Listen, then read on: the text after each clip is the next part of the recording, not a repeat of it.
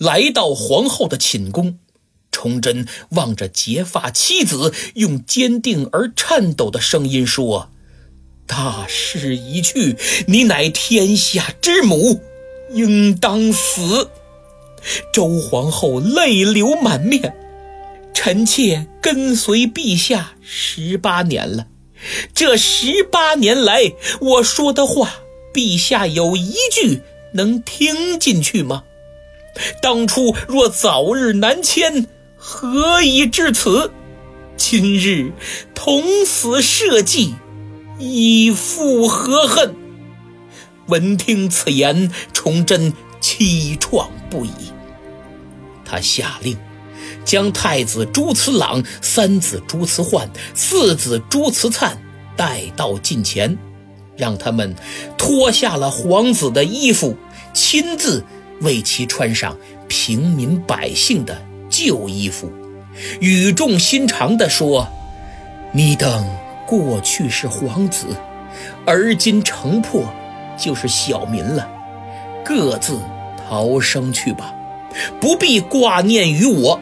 朕必死社稷。唉，时至今日，有何面目见祖宗于地下？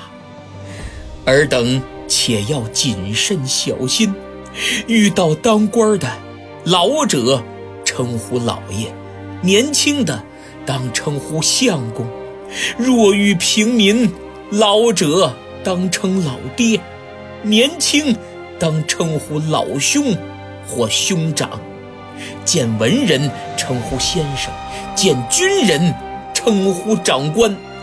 万一你们得以生还。别忘了为父母报仇，别忘了朕今日的高进。言罢，泣不成声。看着孩子们不停的哭喊，一口一个父皇，一口一个母后，崇祯心都碎了。他抱着孩子，哭着说：“你们三人为何不幸生在我家呀？”